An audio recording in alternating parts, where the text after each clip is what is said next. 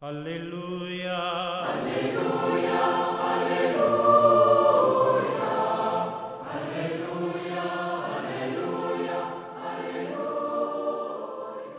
En este camino dominical que vamos haciendo con los evangelios, llegamos hoy a un punto culminante, a un punto crucial, en el que Jesús, tras verificar que Pedro y los otros once habían creído en él como Mesías e Hijo de Dios, comienza a manifestar a sus discípulos que él tenía que ir a Jerusalén y padecer allí mucho, ser ejecutado y resucitar al tercer día.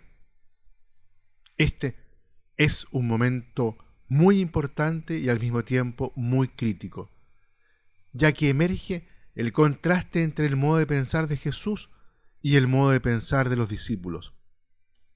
Pedro incluso siente el deber de reprender al Señor, porque no puede atribuir al Mesías un final tan infame, tan dramático.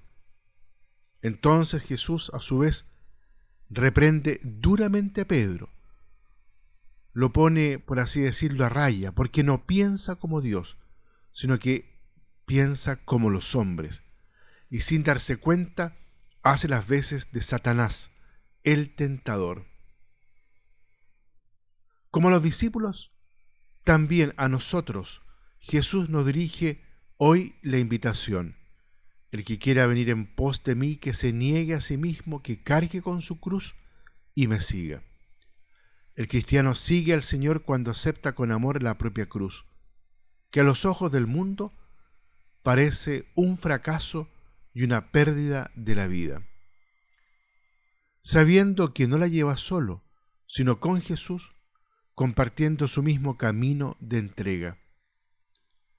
El Papa Pablo VI escribe en un hermoso documento, misteriosamente Cristo mismo, para desarraigar del corazón del hombre el pecado de suficiencia y manifestar al Padre una obediencia filial y completa, acepta morir en una cruz.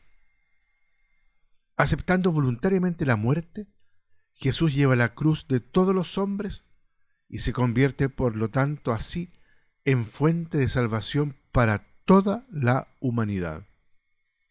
San Cirilo de Jerusalén comenta en un antiguo documento, la cruz victoriosa ha iluminado a quien estaba cegado por la ignorancia, ha librado a quien era prisionero del pecado, ha traído la redención a toda la humanidad.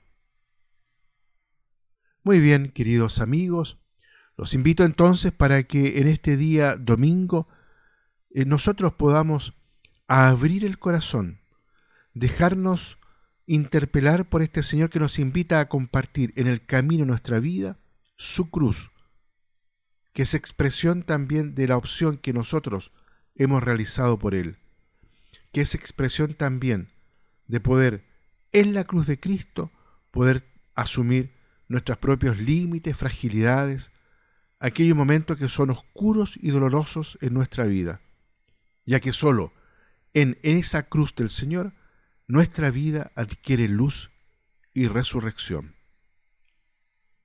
Dejamos hasta aquí entonces la reflexión. Que Dios los bendiga a todos y a cada uno. Aleluya. Aleluya.